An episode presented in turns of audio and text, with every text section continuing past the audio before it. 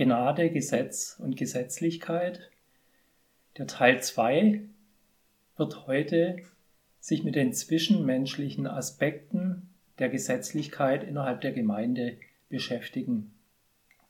Ich möchte mit einem Zitat von einem Chinesen Lü Bouvet, ein chinesischer Philosoph, anfangen.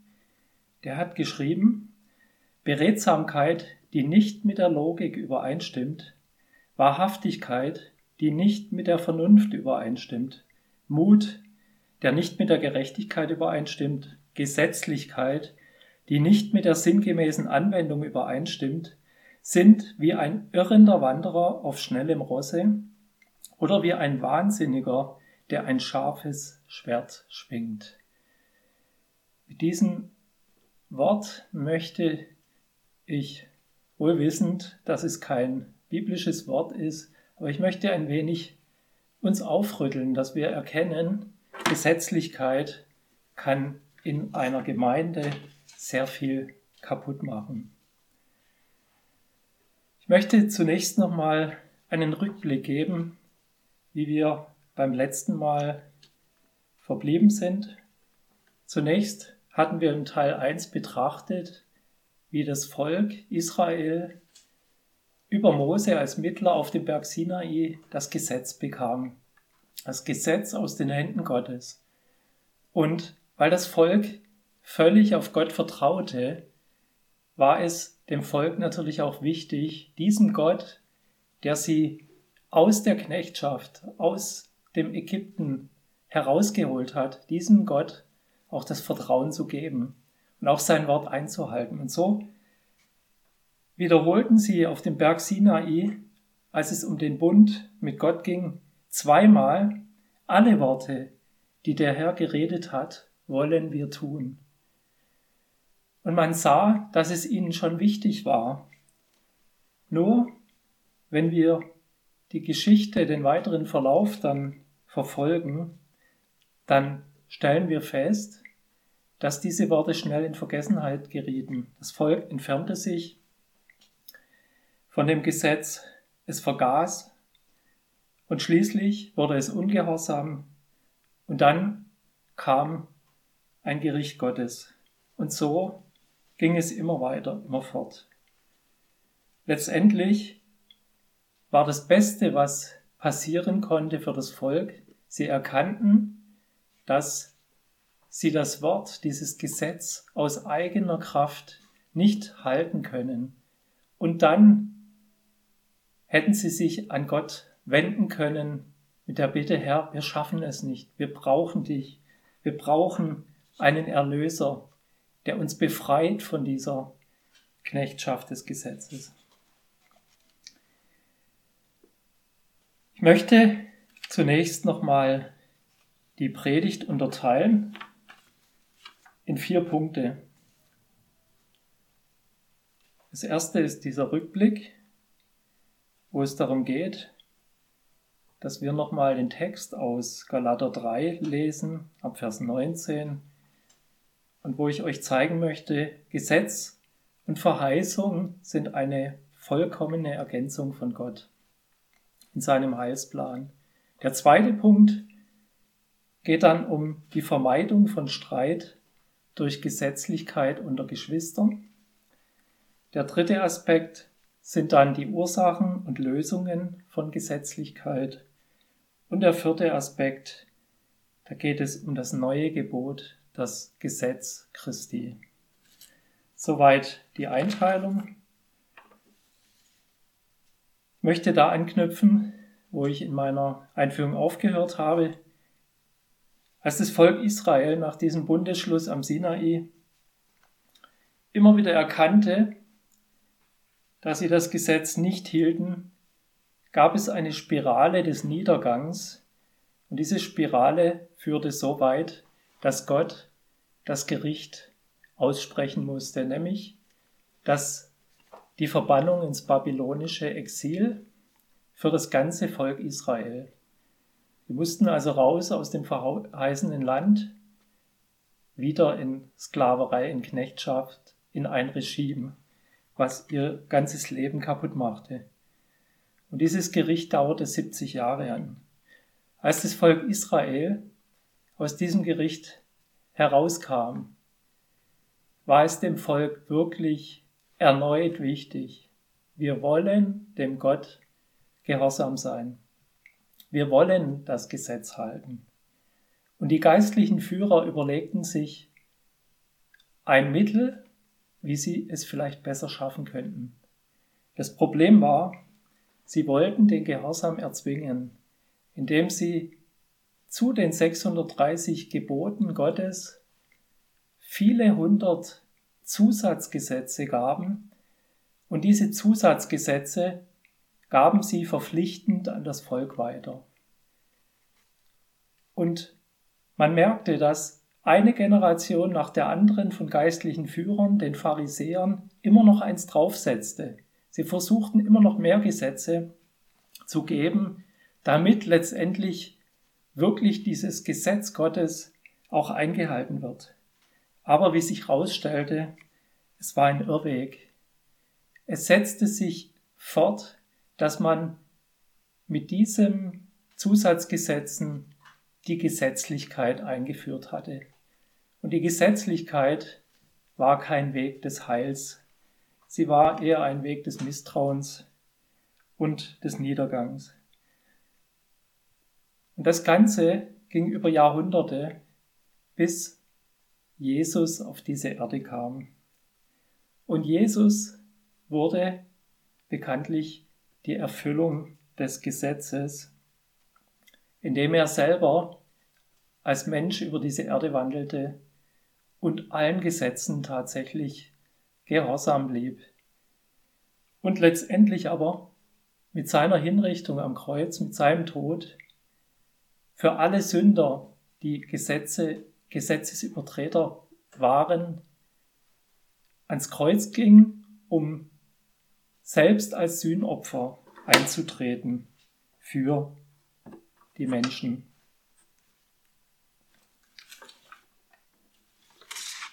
Und nun wollen wir in den Bibeltext einsteigen, wo wir genauer betrachten möchten, was Gott mit seinem Gesetz bezwecken wollte.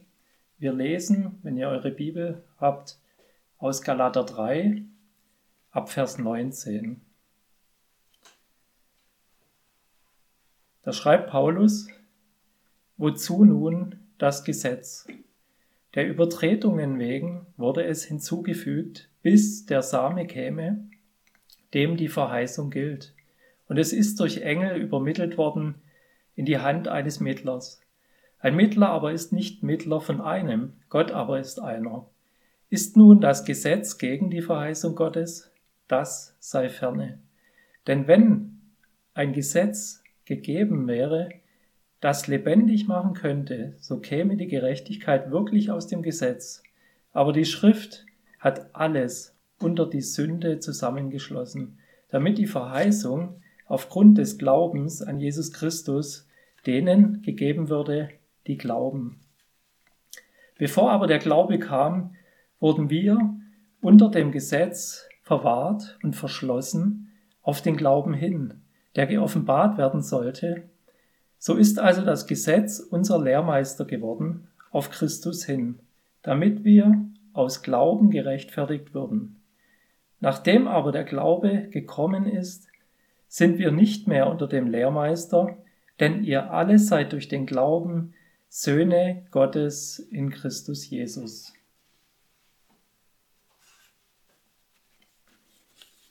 Soweit der Bibeltext. Paulus macht in diesem Bibeltext, er wendet eine ganz geschickte rhetorische Masche an, indem er rhetorische Fragen stellt. Wozu nun das Gesetz? Und er be beantwortet auch gleich diese Fragen. Er stellt sich einen fiktiven Gegenüber vor, mit dem er spricht, mit dem er einen Dialog führt. Und dann beantwortete er, dass das Gesetz der Übertretung wegen, der Sünden wegen der Menschen diese sichtbar machen sollte. Das war die Grundlage, weshalb das Gesetz gegeben wurde. Und jetzt führt er eine weitere Frage aufs Feld, und zwar, ist nun das Gesetz gegen die Verheißung Gottes? In meinen Worten gesprochen, sind Gesetz und das Erlösungswerk Jesu Christi am Kreuz, sprich die Verheißung, sind es gegensätzliche Wege, stehen sie in Konkurrenz zueinander. Und dann sagt Paulus, wie so oft, das sei ferne. In keiner Weise, überhaupt nicht ist das ein gegensätzlicher Weg. Ganz im Gegenteil. Diese Wege ergänzen sich in dem Heilsplan Gottes auf wunderbare Weise, wie ihr gleich sehen werdet. Das Gesetz hatte letztendlich drei Hintergründe. Es zeigte die Heiligkeit Gottes, es zeigte die Sündhaftigkeit der Menschen und es zeigte, dass wir erlösungsbedürftig sind, dass wir Erlösung brauchen. Und damit die Menschheit aber auch erkennt, dass Gott ihnen eine Chance gibt, hat es Gott tatsächlich für über 1500 Jahre dabei belassen, dass der Mensch zeigen konnte, ob er nach diesem Gesetz leben kann ob er diese Gebote Gottes und seine Heiligkeit wirklich im Leben auch umsetzen kann. Und in dieser langen Zeit hat der Mensch seine Chance nicht gewahrt. Er hat es nicht geschafft, wie wir wissen. Und nun geht es weiter. Dieser Weg des Gesetzes hätte ja auch zum Heil führen können. Aber glaubt ihr, dass wenn man durch Gesetz das Heil bekommen könnte, dass dann Gott seinen einzig geliebten Sohn auf diese Erde geschickt hätte, ihn hingerichtet hätte für euch, für uns Sünder? Hätte er das nötig gehabt dann? Dann hätte er seinen geliebten Sohn verschont. Aber nein, er musste diesen Weg gehen. Und das Gesetz führte nur dahin, dass die Menschheit erkennt, wir brauchen diesen Messias. Und er muss für uns bezahlen, den Preis für die Sünde, den Tod. Das machte er am Kreuz auf Golgatha. In dem Text ist noch ein interessantes Bild von Paulus gebraucht. Da redet er davon, dass wir unter dem Gesetz verwahrt und verschlossen waren. Er spricht da von dem Volk Israel und sich selber und er personifiziert das Gesetz als Gefängniswärter. Und es ist ein interessantes Bild, weil wir uns vorstellen können, die alttestamentlichen Menschen, die Israeliten, die hatten dieses Gesetz, aber das Gesetz brachte sie gleichzeitig ins Gefängnis es war ein Gefängniswärter, der ihnen immer wieder zeigte, hier sind eure Grenzen und ihr übertretet die Grenzen. Das verurteilt euch. Und so seid ihr jetzt verwahrt, wenn ihr nichts tut, auf das Gericht Gottes hin.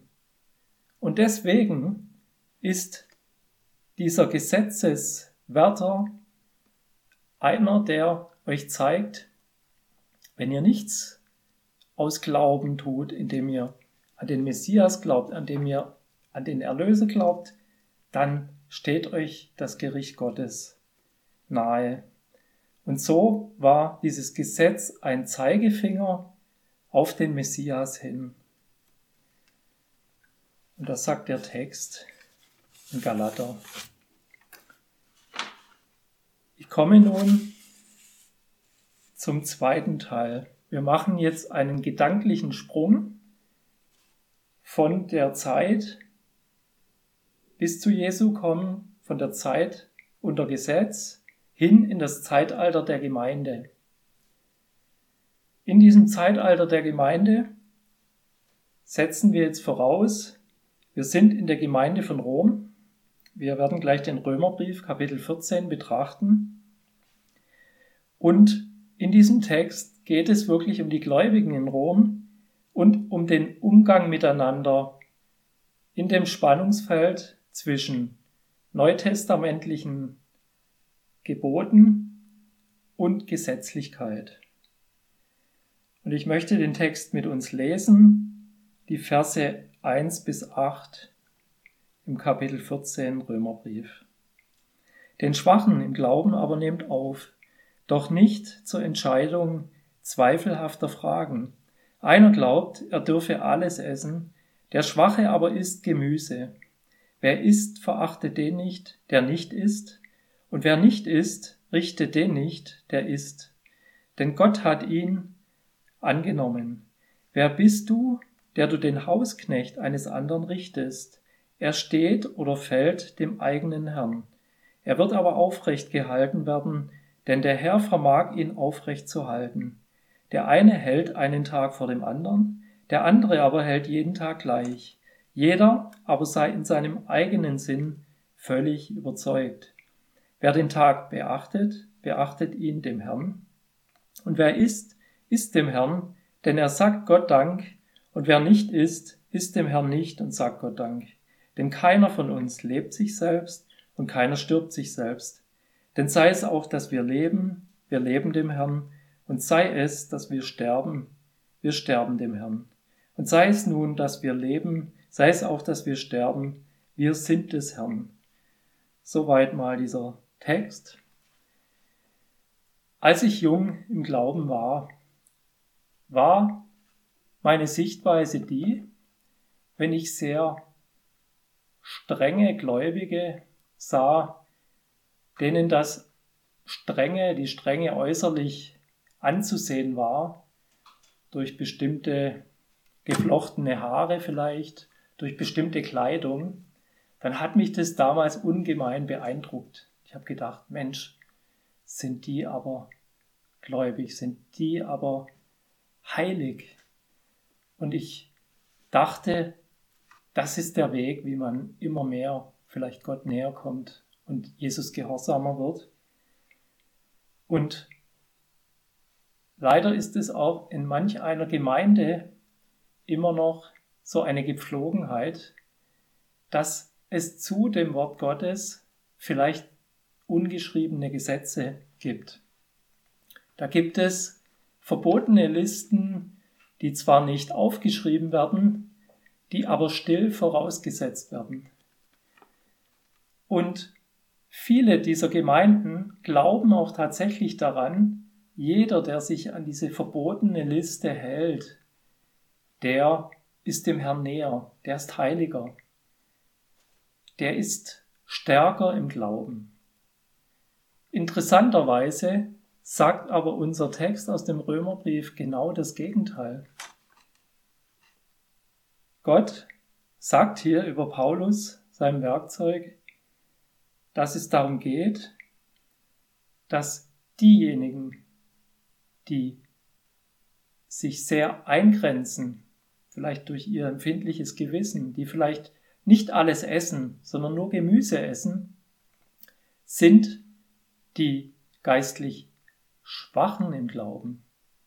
Sie haben nicht die Freiheit, alles zu essen. Die anderen, die diese Freiheit haben, werden hier als stark dargestellt. Und wir sehen, Gott bewertet das ganz anders wie manche Menschen, manche Gemeinden. Und so sollten wir es auch tun. Und jetzt kommt aber Folgendes. Jetzt besteht natürlich eine große Gefahr innerhalb einer Gemeinde. Es gibt eine Zweiklassengesellschaft. Hier die Schwachen im Glauben, die vielleicht noch an der einen oder anderen Gesetzlichkeit festhängen oder an einer Sache, die sie nicht nach ihrem Gewissen tun können. Und auf der anderen Seite sind die Starken im Glauben, die Freiheit haben, alles zu tun. Und jetzt passiert Folgendes, wenn wir nicht aufpassen. Die Starken im Glauben, die gucken mit Verachtung auf die Schwachen und denken, Mensch, sind die gesetzlich. Und andersrum, die Schwachen im Glauben, die schauen richtend auf die Starken im Glauben und sagen, wie können die nur sowas tun? Ist doch weltlich. sind doch damit Gott kein gutes Bild. Und davor warnt uns der Apostel Paulus und sagt, wir sollen uns gegenseitig achten, wir sollen einer den anderen höher achten als sich selbst. Als dritten Punkt in diesem Text macht der, Paul, der Apostel Paulus klar, dass jeder Gläubige das Recht hat, in Bezug auf moralisch neutrale Dinge seiner Überzeugung gemäß zu handeln. Das ist ganz wichtig. Jeder hat die Freiheit, aber er darf nicht verlangen, dass auch andere nach seiner Überzeugung handeln. Das wäre fatal, weil das ist Gesetzlichkeit. Sondern jeder gemäß seiner Überzeugung. Und der vierte Punkt aus diesem Text, alles, was wir tun, sollen wir im Glauben an Gott und aus Dankbarkeit gegenüber Gott tun. Das ist das Wichtigste an allem. Und jetzt möchte ich ein bisschen springen im Text. Wir lesen weiter im gleichen Kapitel Römer 14 ab Vers 14. Ich weiß und bin überzeugt in dem Herrn Jesus, dass nichts an sich unrein ist. Nur dem, der etwas als gemein ansieht, dem ist es unrein. Denn wenn dein Bruder wegen einer Speise betrübt wird, so wandelst du nicht mehr nach der Liebe, verdirb nicht mit deiner Speise den, für den Christus gestorben ist. Lasst nun euer Gut nicht verlästert werden. Denn das Reich Gottes ist nicht Essen und nicht Trinken, sondern Gerechtigkeit und Friede und Freude im Heiligen Geist. Denn wer in diesem dem Christus dient, ist Gott wohlgefällig und den Menschen bewährt. So lasst uns nun dem nachstreben, was dem Frieden und dem, was der gegenseitigen Erbauung dient. Zerstöre nicht einer Speise wegen das Werk Gottes. Alles zwar ist rein, aber es ist böse für den Menschen, der mit Anstoß isst, es ist gut, kein Fleisch zu essen, noch Wein zu trinken, noch etwas zu tun, woran dein Bruder sich stößt. Hast du Glauben, habe ihn für dich selbst vor Gott. Glückselig, wer sich selbst nicht richtet in dem, was er gut heißt. Soweit einmal der Text. Und dieser Text beginnt mit dem Thema, dass nichts an sich unrein ist. Ich möchte euch mal ein Beispiel geben. Manch einer könnte ja sagen, Würfelspiel ist nichts Gutes. Das ist nicht von Gott will nicht, dass wir Würfel spielen. Oder ein anderes Beispiel, Spielkarten. Spielkarten sind vom Teufel. So hört man manchmal. Für diese Dinge, ebenso wie für das hier, eine Flasche Wein, gilt, nichts an sich von diesen Dingen ist unrein. Aber es stellt sich wirklich die Frage, wie gehen wir mit diesen Dingen um? Gebrauchen sie wir, wir sie für das Gute oder missbrauchen wir diese Dinge. Zum Beispiel Kartenspiel, Glücksspiel. Wir verspielen Geld. Dann wäre es ein Missbrauch, dann wäre es auch Sünde. Also generell gilt aber für diese Dinge erstmal, sie sind moralisch neutral, solange wir sie nicht missbrauchen. Aber jetzt geht es weiter. Wenn ein Gläubiger vielleicht weil er aus der Vergangenheit, bevor er gläubig wurde, Probleme mit Spielkarten hatte, mit Alkohol. Wenn er aus diesem Grunde sein Gewissen mit Gottes Geist so sensibilisiert hat, dass er ein Problem damit hat, dass er Gewissensprobleme hat, dann soll er das auch nicht tun. Er soll dann lieber kein Wein trinken oder bestimmte Spiele nicht spielen, wenn sie ihn vielleicht zur Sünde verleiten könnten. Dann soll er gemäß seiner Ge Überzeugung seines Gewissens auch handeln. Wenn er es trotzdem tut, ist ihm es Sünde. Drittens, und jetzt kommt ein ganz entscheidender Punkt. Alles Handeln, was wir tun, ist immer unter dem Gesetz der Bruderliebe zu betrachten, der geschwisterlichen Liebe. Was heißt das speziell? Wir müssen uns gut überlegen, wenn wir in Gemeinschaft sind mit Gläubigen, welche Dinge wir tun und welche nicht. Da gibt es eine sogenannte biblische Situationsethik. In dieser biblischen Situationsethik kann es sein, wir sind in einer Gesellschaft mit Geschwistern, wo vielleicht ein ehemaliger Alkoholiker dabei ist, der Anstoß nehmen könnte, wenn ich ein Wein trinke oder ein Bier trinke, dann verzichte ich in dem Moment lieber, weil mir dieser Bruder einfach wichtig ist und weil ich ihm kein Anstoß sein möchte. Das kann in dem Fall der richtige Schritt sein. In einer anderen Gesellschaft aber ist es oftmals vielleicht sogar unhöflich, wenn ich das Angebot auf ein Gläschen Wein nicht annehme, weil vielleicht der Bruder, die Schwester gerne einen Wein trinken möchten in Geselligkeit, dann kann das, das genau das Gegenteil auslösen. Also sind wir immer dazu aufgerufen, dass wir uns überlegen müssen, in welcher Situation sind wir, wo können wir dem Bruder, der Schwester ein Anstoß werden. Das fordert von uns eine Sensibilität im Umgang mit Geschwistern. Und ein weiteres sagt der Text, nämlich, dass es nicht darum geht, wie Dinge auf ungläubige Menschen wirken, weil ich denke, die nehmen sowieso an vielem vielleicht Anstoß oder keinen Anstoß, sondern wir sollten immer die Geschwister im Glauben im Blick haben bei den Dingen, die wir tun und sollten gegenüber ihnen sind wir verantwortlich, wie wir handeln, dass wir ihnen keinen Anstoß werden. Und schließlich und letztendlich sagt der Text noch eins, der Freigemachte ist glückselig, wenn er sich selber nicht richtet. Sprich, derjenige, der frei ist und eine Überzeugung hat, dass, dass er Dinge tun kann, soll er sich nicht richten sondern soll es aus Glauben tun.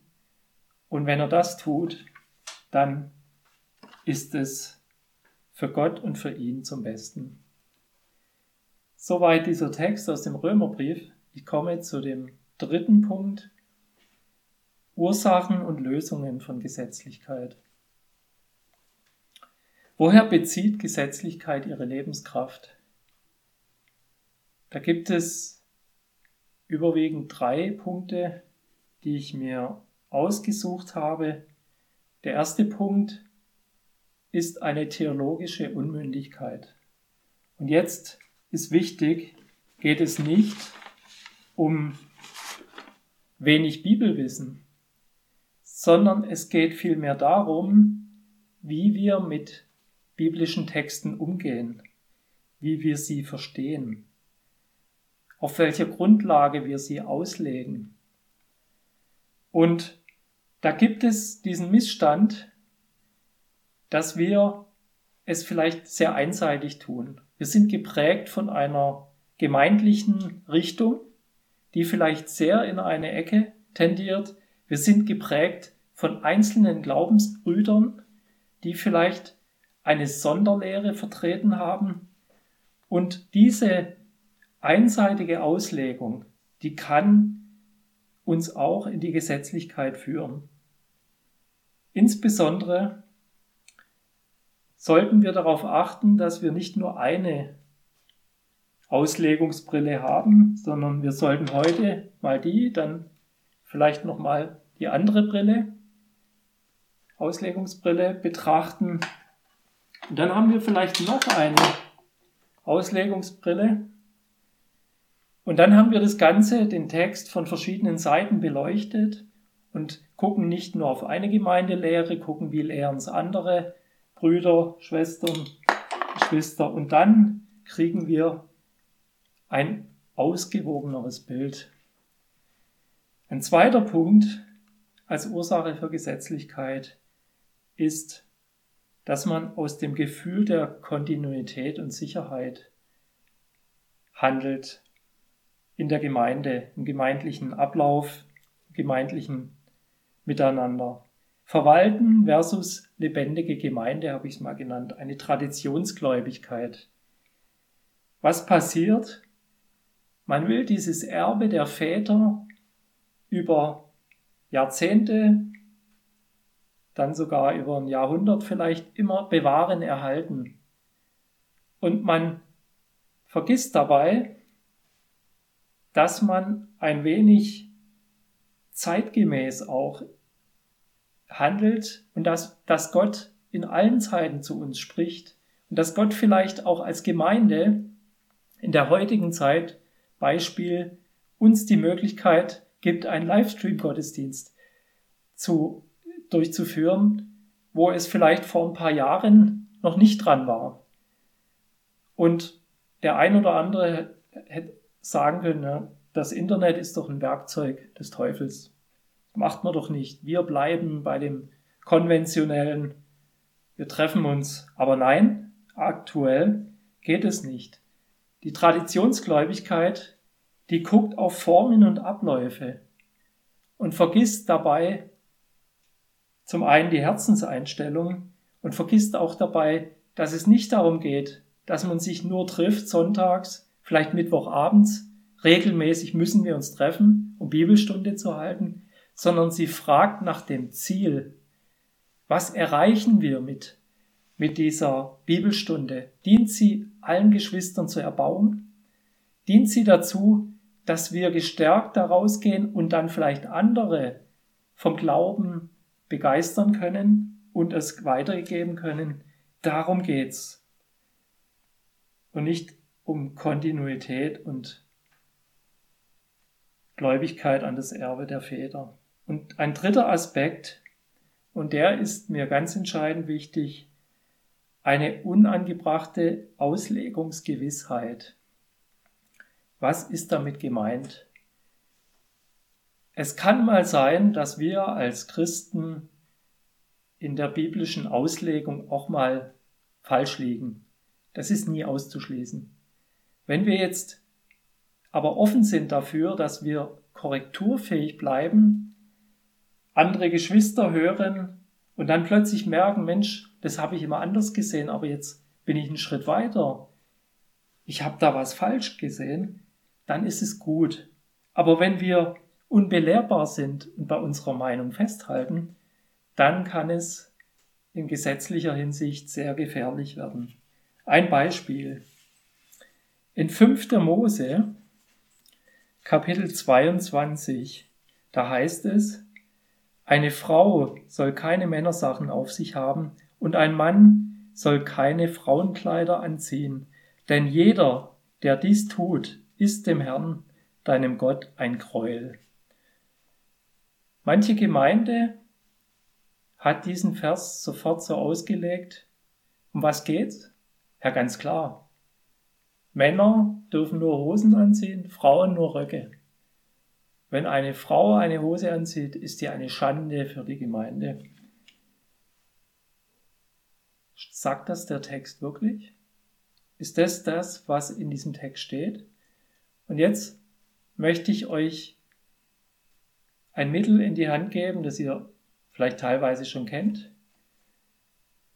Wenn ihr eine Immobilie kauft, dann gibt es in der Regel ja drei ganz wichtige Aspekte. Bei einer Immobilie geht es um Lage, Lage und Lage. Also ist Lage sozusagen das Wichtigste.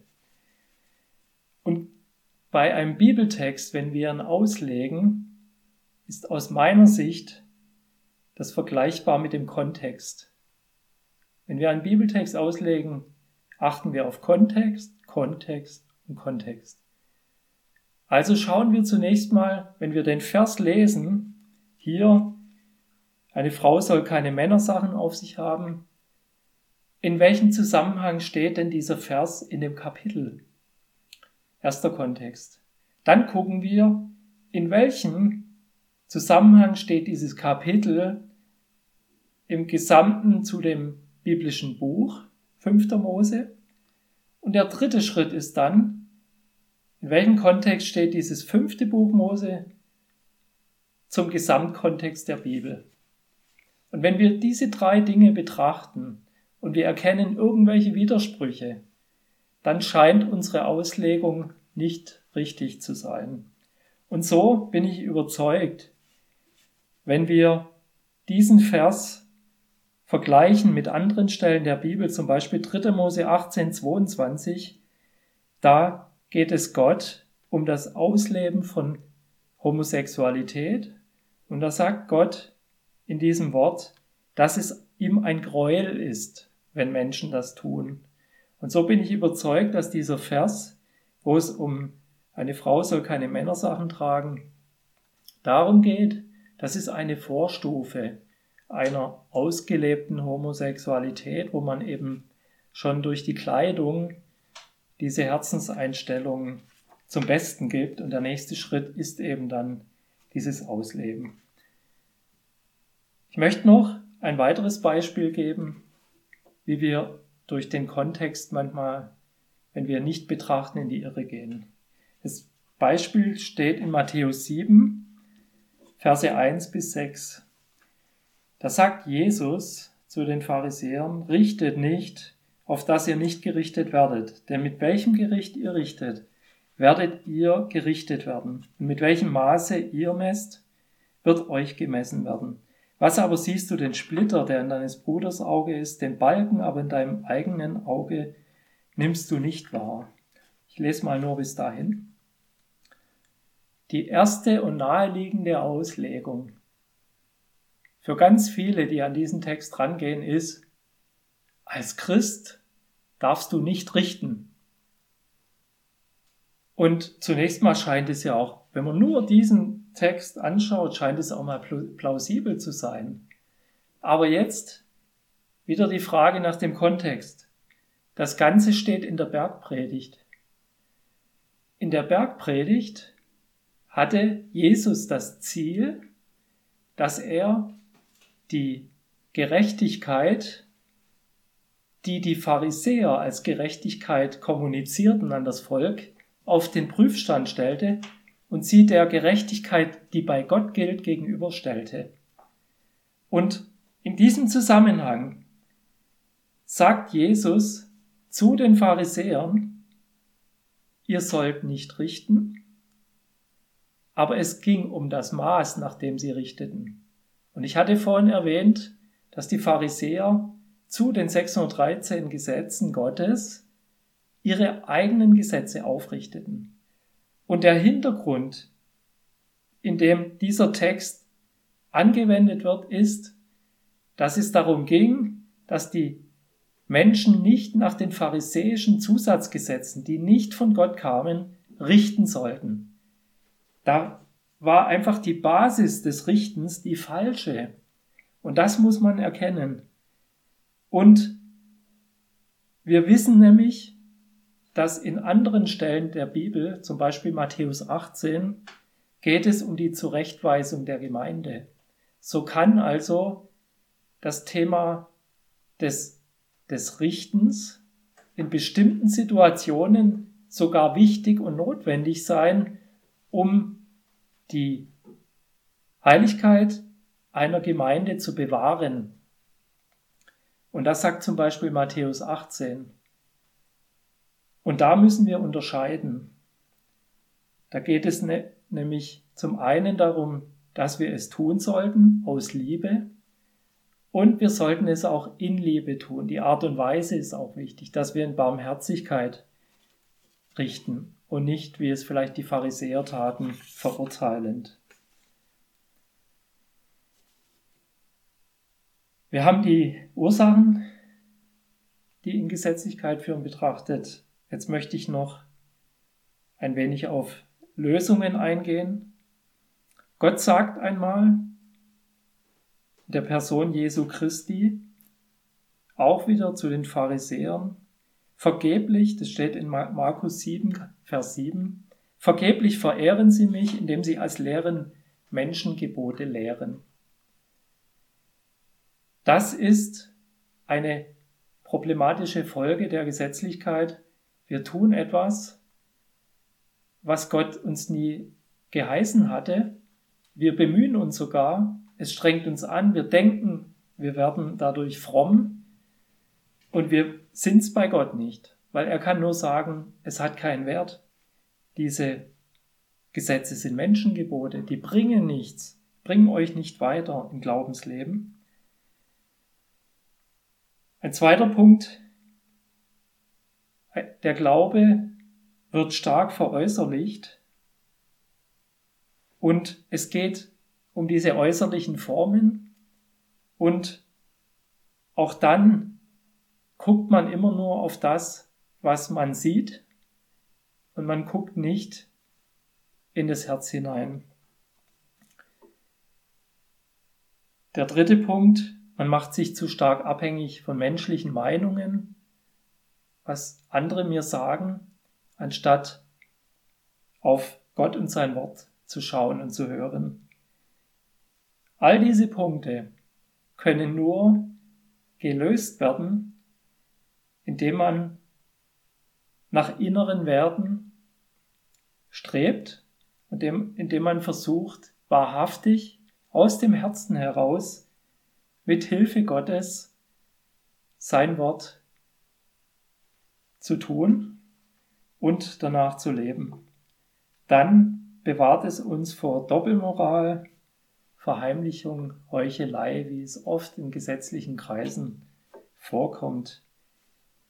Als damals der neue König Israel gesucht wurde zu Sauls Zeiten und der Samuel in das Haus Isais kam, dann suchte er den zukünftigen König. Und er sah erstmal diese Söhne von Isai und sah, und sah einen nach dem anderen an und schaute ihren hohen Wuchs an, ihr tolles Äußeres, ihre Kräftigkeit vielleicht und dachte erstmal, der ist es, der ist es. Nein, nein, nein, nein, keiner war's. Und dann ging es darum, der Mensch sieht, was vor Augen ist, der Herr aber sieht das Herz an. Und dann kam der kleine David, der auf der Schafweide die Schafe hütete, und er war der König Israels, auf dem die Verheißung dann auch sich gründete.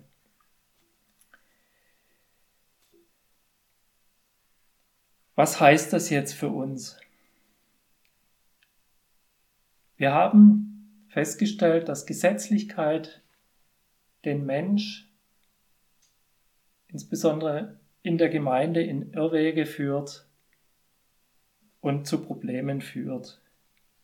Ich möchte euch nochmal zurückerinnern, dass wir aber gesehen haben, dass der Mensch sehr wohl einen gewissen Rahmen braucht. Er braucht Gesetz. Wir haben das an dem Bild, haben wir, haben wir das deutlich gemacht. Das Bild braucht diesen Rahmen, damit das Bild nicht rausfällt. Und jetzt ist die Frage, das Gesetz wurde durch Jesus Christus erfüllt und abgelöst. Das Gesetz hat keine Gültigkeit mehr für uns neutestamentliche Gläubige. Und die Frage ist, ja, was ist denn dann unser Rahmen? Wir brauchen doch von Gott eine Ausrichtung. Wie sollen wir als Christen leben? Und dazu hat uns Gott das Gesetz Christi gegeben. Und was ist jetzt dieses Gesetz Christi? Das möchte ich mit euch betrachten. Arnold Fruchtenbaum hat es so zusammengefasst, das Gesetz des Christus beinhaltet jene Gebote, die auf einen neutestamentlichen Gläubigen angewendet werden können. Ich muss zugeben, damit konnte ich nicht viel anfangen. welche sind es jetzt, die auf einen neutestamentlichen Gläubigen angewendet werden können? Dann habe ich geguckt, wo in der Bibel steht denn dieses Gesetz Christi. Zum Beispiel in Galater 6, Vers 3 wird es erwähnt, das Gesetz Christi. Dann geht es weiter. Im Neuen Testament, Jesus wird gefragt, was ist das größte Gebot von einem Pharisäer? Er antwortete, du sollst den Herrn, deinen Gott lieben, von ganzem Herzen, mit ganzer Seele, mit ganzem Verstand und ein zweites ist ihm gleich, du sollst deinen Nächsten lieben wie dich selbst. Das war eine Grundlage, die Jesus damals sagte. Und dann lesen wir zum Beispiel in Matthäus, auf diesem Gebot gründet sich das ganze Gesetz und die Propheten, sprich das Alte Testament, wird durch dieses Gebot zusammengefasst. In Römer 13, Vers 8 bis 10 lesen wir, dass wir Schuldner sind in der Liebe gegenüber anderen Menschen und die Liebe erfüllt alle Gesetze. Und jetzt komme ich zum entscheidenden Punkt, warum ich überzeugt bin, dass das Gesetz Christi hier vereint wird. Als Jesus kurz vor seiner Kreuzigung stand, war es ihm wichtig, den Jüngern Folgendes mitzugeben. Wir lesen einen Text aus Johannes 13, die Verse 33 bis 35.